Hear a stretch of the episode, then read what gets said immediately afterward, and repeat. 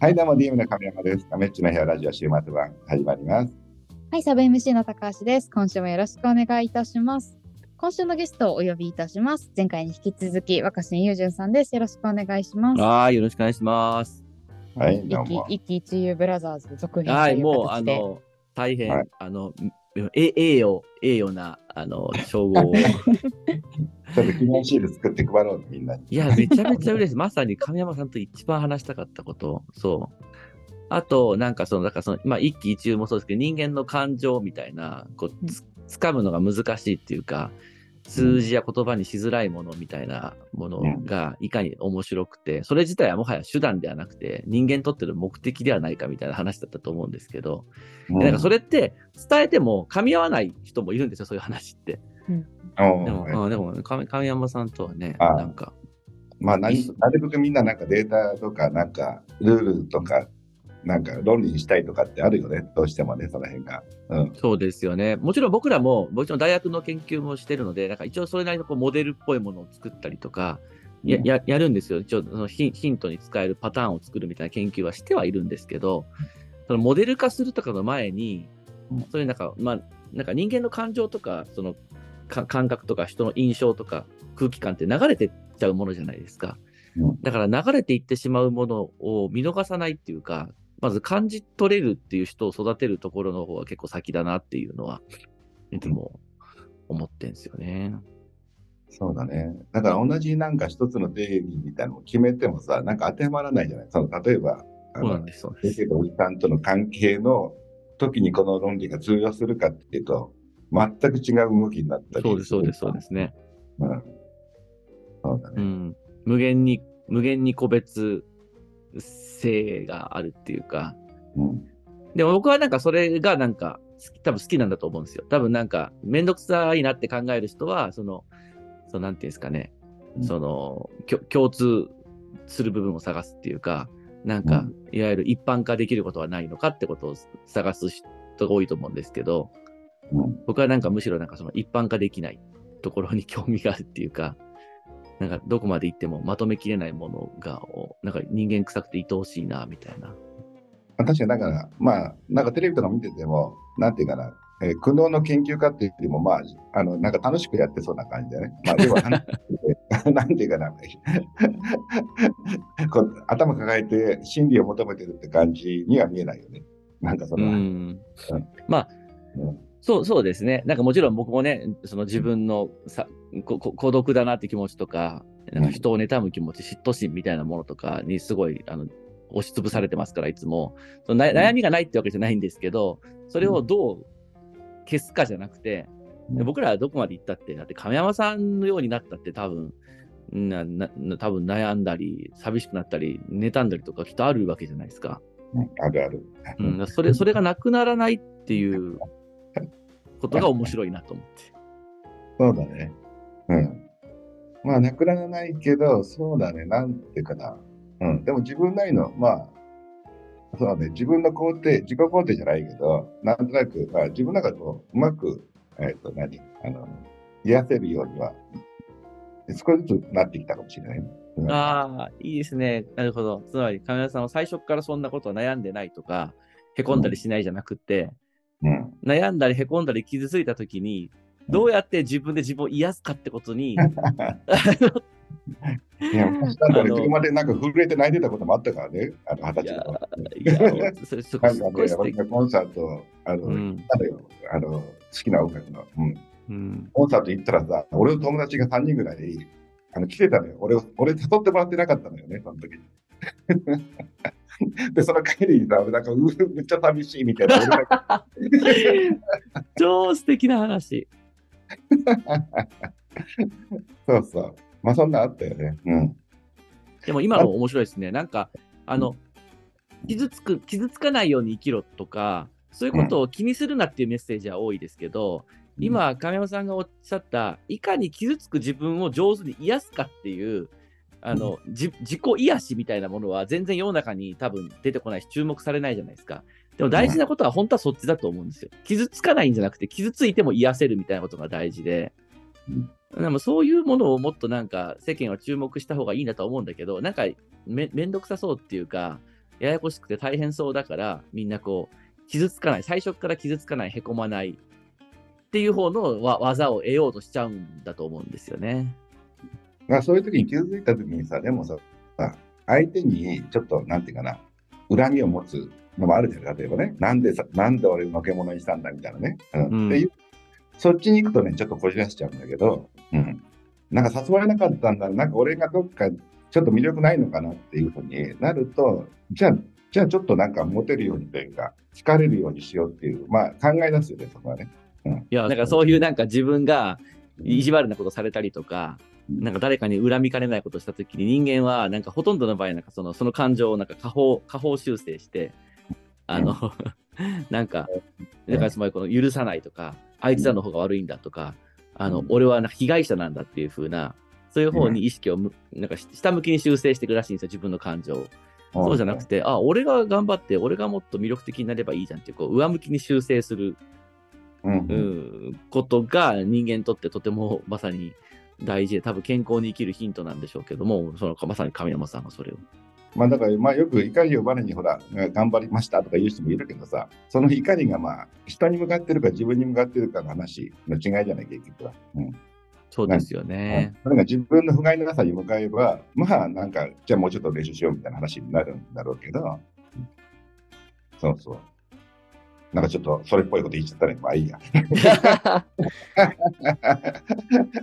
いや、でもそしたらなんか、いや、あの、ふが、なんか僕が、なんか神山さんこんなこと一緒にしたいよみたいなことをうん言ってもいい回なんですよね、これね。うん。いや、あのもち、ろんです。まあ、不甲斐なさって今、神山さんおっしゃったじゃないですかう。んそれもすごい大好きなテーマなんですけど、いや、うんあの、僕、まあ、一応ね、もう今はもう離れて久しいんですけど、まあ、その大学生の時は、その今、リタリコっていうえー社名の会社、はい。はい。はい、まあね、僕も COO として2年弱やってて、まあ一応なんかその障害者の就職就職支援とかサポートでは日本最大手なんで、まあだからその道に詳しい人からすると、うん。よく言われるのは、だからまあその若者だけじゃなくて、まあ弱者、社会的な弱者の支援っていうか、うん。なんかそういうことに関心があった人だと言われがちなんですよね。うん。うん、だけど、なんか別に僕あんまりその、どうやって社会的な弱者を救うかみたいな、あのそそもそもそのもう構造自体があんまり、うん。あの、なんていうのかな、あの、素敵な説たた立て付けじゃない感じがするんですけど、うん。なんか、やたらと僕がよく亀山さんと会う会でも、うん強者たち、一部の強者が集まって、うん。弱者を救おうって言ってるじゃないですか、すごい。ああ、みんな言ってるね。もう。言ってる。熱い熱い感じで。うん。いや、僕はだからあんまりその、いや、本当の、それはまず社会的弱者っていると思うし、それはまあ、社会保障をちゃんとするとか、ちゃんと教育にしても、うん。あの、仕事にしても機会を与えるって大事だと思うんですけど、いや、その、もう今はそっちの問題よりも、多くの人間が自分のその不甲斐なさっていうか、人間としての愚かさと向き合うのが下手になってきてる気がしてうん、なんか弱者を救う時代ではなくて、うん。なんかその、僕らも含めたあの愚し愚者に、愚者をどう社会がちゃんとこう受け入れるかっていうか、それはあの、賢者と愚者が分か分けられるんじゃなくて、ほとんど愚者じゃないですか。でも今なんか、すごいその、うん。そう、でもなんか今なんかその、社会的に弱者見たくなってしまってる、稼ぎが少ないとか、仕事に味付けないとか、社会の、社会のせいで思ったような人生を送れてないって人たちが声を上げつつ、なんかこう、賢者っぽく振る舞ってた人を、実はこいつ愚者だったって言ってこう、うん。なんか、ああの、剥がして、なんか引き下ろすみたいなことをやってるじゃないですか。うん。でも僕それ、愚者をみんなでさばいていくってことをやったら、うん。最後に誰も賢者みたいな人は残らなくなって、うん じ全員で自滅することになるんじゃないかなとちょっと思ってて、うんなんか、いかにその、いや、それは思うよ。そのみんな、なんていうかな、その、まあまあ、同じ人間の中に、あの、まあ、賢者の場所もあるんだろうけど、まあ、両方持ってるのは間違いないじゃない。ですよね。だかうん。らその、その人分解してうん、賢者度100%って人は絶対存在しないわけなんで、うん僕らは人間が持つその愚者さというか愚かさを、うん。あの別になんかあの気にせずいい加減に生きようっていうんじゃなくて、それとなんかもう少し向き合って、みんなの問題じゃないですか、みんなが愚かであるってことは。うん。うん、なんか、弱者に寄り添うとか言う前にうん、あの、我々すべての人がそうであるってことという意味で、愚者に寄り添えるっていうか、人間の愚かさをもっと丁寧に扱える社会になってほしいなっていうのが、最近のすごい関心うんいや、でも本。当に同じ、あの、だと思うんだけど、その、なんていうかな、俺なんかやっぱり、飲み屋とかやってたら、やっぱり、あの、昔、昔、その、子供の頃ってうちの、えー家が、えーキャバレーだったんだけど、うんうん。見込みのお姉さんと一緒に住んでたんだけどね。うん。やっぱその人たちに、こう、まあ人が見るときっていうのは、なんていうかな、二通りあって軽蔑して、なんか、水商売の女だろっていう人もいれば、あの、ない、苦労してるのねっていう同情をする人もいるんだけど、ああ、軽蔑と同情ね、なるほど。で軽蔑も同情も同じ部類でさ、俺から見るとさ、なんか、一緒に暮らしてた人たちだったんだけどね。うん。うん。だからその辺で言うと、あんまりこう、なんていうかな、この人たちかわいそうだから助けてあげようみたいなことを言われすぎると、まあ悪気ないんだろうけど、ちょっと、ちょっとおいおいと思ってしまうところはあるね、正直ね。いや、ほんとそうですよね。うん。そうそうん。で、そういう人に限ってさ、ちょっと、えー優しくしてたのに、なんか、あの人は裏切、あの、私の心が通じなくて裏切られたわとか言うんだけど、いや、そもそも大した思いないだろうみたいな思ってるんだよね。で、勝手に、勝手に弱者を救ううんような姿勢を見せておきながら、勝手に裏切られた、勝手に幻滅したって言って。なんかね、その、そういう正義はちょっと空回りしてるじゃないですか。うん。いや、本当の正義の人っていると思うんですけど、そういうその本物を否定したいわけじゃないんですけど、うん。なんか、大学生とかも、なんかみんなそうやってもうこぞって、社会的な弱者や社会的な問題をどう見つけて、それを自分たちが、な、ね、なんかこう、あの、ほ何かを施したり、あるいは手を差し伸べていくか、直していくかみたいなことばっかり言ってるから、その前にやっぱなんか自分たち人間、みんなが等しく持っている愚かさみたいなものを、うん、なんかもっとちゃんと、ちゃんと扱えるように、ね、悪気がなくても傷つけたりとか、やっぱ人間は欲深いし、ね、ルールがあったって破ることもあるし、あとなんかついつい我慢できなくてしちゃうこととかもいっぱいあると思うんですけど、いや、それをあの全部無法地帯にして許せってことではなくて、なんかお互いに許容し合うことで安心して生きれるみたいな社会を、い今の、今の時代に合わせて作らないと、もうなんか、無菌状態になって、みんなこう、ちょっとでもどっかに体にばい菌ついてるともうアウトみたいな、順番に滅菌されていくみたいな。だからいいことしたりとか、社会のためにやろうと思う人たちも、やっぱり自分の中のちょっと奥の方を時々振り返ってさ、自分の中の醜さじゃないけど、ちょっと、ちょっと目指したいなとか、ちょっと今、いいことしてる自分かっこいいとか思ってるのとかさ、まあそういったところも自覚するとさ、あの、いいんだけど、すごく自分は潔癖で、相手はダメで助けましょうってなると、今みたいな、ちょっと違うと、あの、何？もう許さないみたいな。うん。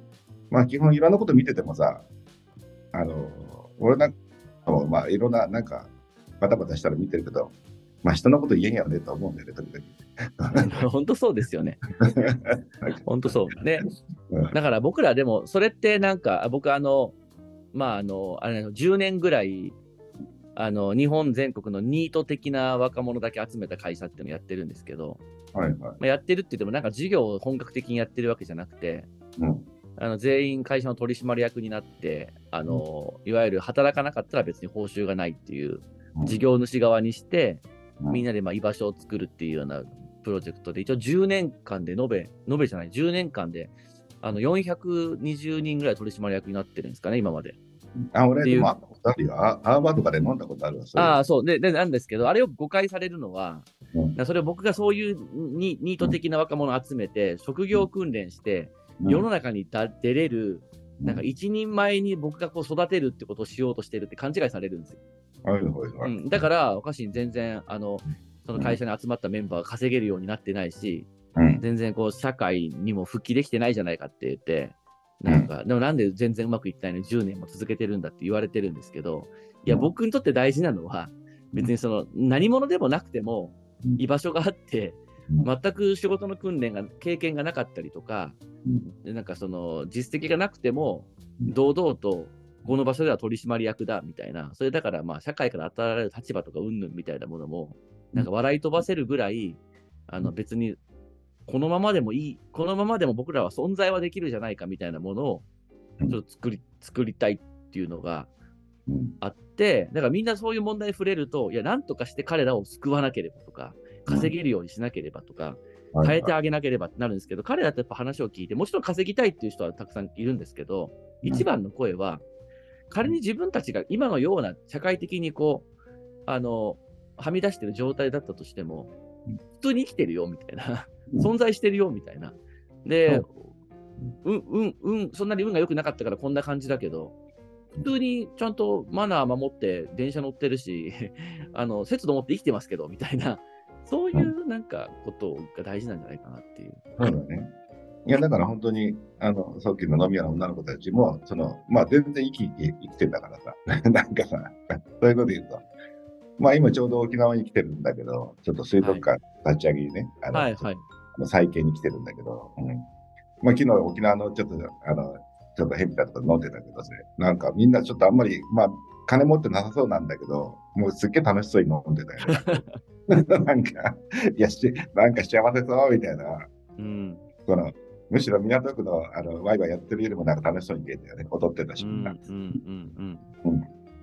うん。そうだね。だからまあ、その辺で、うん、そうだね。勝手に同情するというのはちょっと違うと思うけど、うん。そうだね。まあ、いろいろね。だでも今、これからどうや、これから何、あどういうふうにやっていきたいと思って、なん。か、なん。か、もうい今の話で言うと、せっかくその、こうやってテレビにいっぱい出れたりとか、うん大学の先生させてもらったり、そこそこ、まあ、いろんな、他にもいろん、違う会社もやったりしてるんですけど、こう、それなりに知られる存在になったからこそうん、さっきの亀山さんの話じゃないですけどうん、そんな人間がいかにしてうん、取るに足らない存在で、うんみんなと変わらない愚かな情けないそにあのい生き物なのかってことをもう頑張って表明したいんですよ。本当に。なるほど。うん、だからそれが、それをだからその結局いつも亀山さんとうん。よくお会いする会の人たちうがん。悪気はないと思うけど、うん。結局ちょっとあの残念なことに窮屈な社会を作ってると思ってて、うん。つまりその社会的に成功した人や、うん。その政治家になったりとかして権力を得てる人や大学で若くして先生になって、うん。そのね、博学であることを証明できたような人たちが人間的に立派であるっていうふうに見える社会が僕は良くないと思ってて。あそういう人たちが、そういう人たちがこう一つの、なんか、人間としても、あたかもその優れた、優れた人がいるみたいなふうになることが良くないと思ってるんですよ。そうすると、そういう人たちをテレビやネットメディアで見て、これもニュースピックスですよね。ニュースピックス見て、あ自分たちとは違う、自分たちとはもう品種の違う、優れた種の人たちがいるのかっていう誤解を与えていることによって、ああ、俺たちは優れてない側なんだっていうなんか変なれ劣等感というか、そういうなんか線引きをなんか与える構造になってる気がするんですよ。そうじゃなくて、僕ともう亀山さんが2人でタッグを組んで、うん。いや、その開き直るって意味じゃないけどうん、どんな立派なことをやってるように見える人も、どんな優れた業績を出してる人も、取るに足らないちっぽけな、寂しくてなんか恥ずかしい存在なんだってことを、無理して言う必要はないですけど、ありありと堂々と、あの表明できるようになってくるとみんな安心する。あ、じゃあ、これ、二人で漫才組んで、で、俺がこうボケたら、何言っとんねんってバーンと叩くみたいな、そういうのを言うこのおっさん何言っとんだ？みたいな。いやいや、でもまあそれ、それだけじゃなくて、なんか、あの、うん。ああ、よかった、その稼いでる人や、うん。なんか先生っていう立場になった人も、うん。自分らと同じ、うん。なんか情けないところとか恥ずかしいことがたたくさんあるうん。やつなんだっていうのを、うん本当はそのリーダーと言われるような人たちが責任持って言うべきだと思うんですよ、もっと。恥ずかしい自分をきちんと見せる。まあ僕もとはいえそんなこと言っておきながら、うんじゃああの僕のファンザのあの購入履歴全部見せろって言われたらちょっとそれはうってなりますよ。それはちょっとさすがにそこははばかれるんですけど、まあでもそそれはそのなんかそういうなんか性癖云々とかってすぐなんかそういうなんかあの、うんある意味なんかあの単純な話ではなく、なんかああこんなにこの人小さいこと気にしてたりとか、怯えてたりとか、うん。震えてたりするんだっていうのを、うん。なんか亀山さんと一緒に世間にこう発信し続けられたらうん、たまたま運がなくて、今人生つまんないなと思ってる人もうん、ああ、でもみんな同じ人間なんだなっていう安心感が社会に生まれるんではなかろうか。いや、どうすればいい？うんけど、アイラックブラザーズじゃなくて、あの、なんだっけ？一喜一憂一。喜一憂あ、。一喜一憂だった。はい いや、でもだからやっぱり、だからあれですよね、一喜一憂ブラザーズであり、なんかこう、あバンる意味ド組まないといけないのかな。ほん本当の意味で、だから、言葉の意味が正しいかわかんないですけど、ある意味だから、はハレハレンチだってことですよね、やっぱ人間としてね。二人でなんか組んで、ブルーハーツみたいな歌を歌うって感じかな。そうだね。は僕たちは恥ずかしいんだっていう。だって、あの、僕、こうやってちょっと一人が稼げるようになったりとか、なって、あの、名前を知られるようになってきても、やっぱりその、三つ子の魂100万じゃじゃないですけど、うん中高生の頃からの、もっと俺を見てくれとか、俺は特別な存在でありたいとか、あとやっぱこれは俺が稼いだんだから、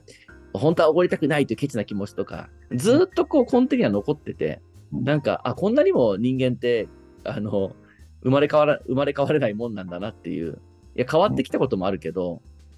変われない、なんか、人間としての、なんか、あの、器の小さいところがたくさんあって、なんか、俗に言う成功者っぽい人って、そういうものも全部こう乗り越えてうん、なんか人格的に、あの、根本的にこう優れた存在になれたんだみたいな風な、なんか、してるじゃないですか。うんいやあでもれは、なんかあれに対するロックなメッセージは出したいですね。うんいや、でも、ちょっとまあ、あの、あの、あの何成功者たちをフォローするわけじゃないんだけど、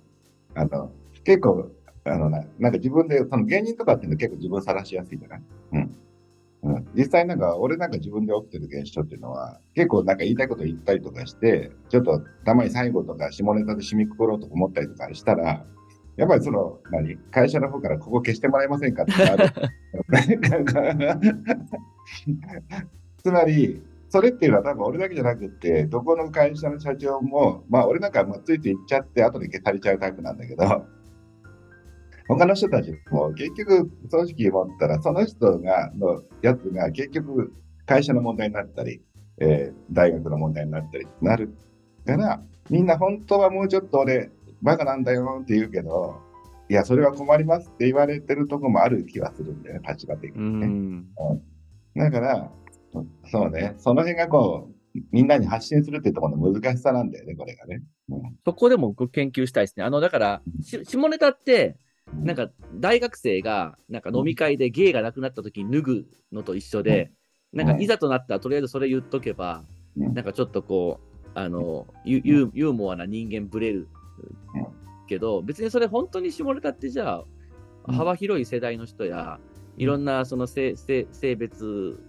の人に全部刺さるかっていうと、当然嫌な思いする人もいると思うし、うん。それはなんかある意味、なんかこう、自分の中だけの秘密にしておけばいい世界だと思ってるんですけど、うん。なんか自分を下げるために下ネタを言うとかっていうよりは、うん。みんなも共感できるような、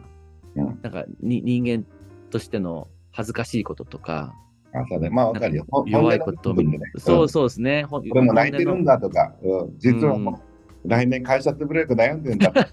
でも本当に株価下がっちゃったみたいな。まあその辺の絶妙なうん。僕らが弱さと愚かさでお互いにつながれるっていうか、そういやね、まあ、下ネタ言えばとりあえずみんな笑ってくれるみたいなことは、うん。あの、まあ、鉄板ではあるけど、あの、ちょっとその工夫が足りないなって思う部分なんであ、いやいや、神山さんのことじゃないですけど言いや、そういうことよりも、むしろ俺が言いたかったのは、あの、今みたいな、例えばもう会社やばいっすよ、みたいな、あの、俺も本当にもう、なんかは、もう疲れてフラフラですって言うと、実際困るわけよ、リーダーっていうのはそう強が。ですね。うん。で、そういう時に、あの、俺も弱い人間だよって言いにくいのはあるよねっていうだけだ。ううん。んだからみんな結構強がって、プーチンもさ、あの習近平もみんなね、あの本当はビビってるくせに、ね、本当はあれ、寂しがり屋なのよ、あの彼らはね。いや、うん、それは、ほら、最後にすごく大事な話。で、本当にまさにそうですよ。ああいう世界的リーダーが、どんな今、緊張感とか、不安に苛まされてるかってことを、一言ポロッと言えるだけで、多分一気に世界は平和な方に傾くかもしれないじゃないですか。でも、でも、でもなぜかみんなそれをややれないや、やるべきではない、やれないものだと思い込んでるせいで、どんどんどんどん人間って、その、なんていうんですかね、防衛本能でうん傷つけ合う方向に行ってるわけなんで、うん。いやー、そうじゃない、なんか、あのね、株価に影響しない、その人間として尊厳を失わないんだけど、みんなに共感される、愛される、許されるうん、そういうなんか愚かさを僕らがどうやってきちんと体現するか、うん。許し合えるコミュニケーションを作るかっていうのは、うんあの、すっごいもう漠然とした抽象的な話になっちゃうんですけど、うん。すごい今後うん考えたいなって思ってるテーマですね。うん、いや確かにその辺で言うとね、まあ俺とかはまあやっぱり、あ今度会社うまくいかなかったとか、なんかあの ダメですとかって、まあまだ緩めで言いやすいとこもあるんだけど、うん、もう毎年なんかビシッとやってる人がいきなり崩せて、プーチンがいきなり泣きながら、ちょっとちょっと最近もう辛いわとかって言えないようなキャラ的でかわいそうだけど、めちゃくちゃ面白いけどさ。うんでも俺、なんだっけ、ガーシーが泣いてたじゃない。あれびっくりしたもんで、ああれはもう張り詰めて、よく、あそこでそうかと思ったとこだけど、うん。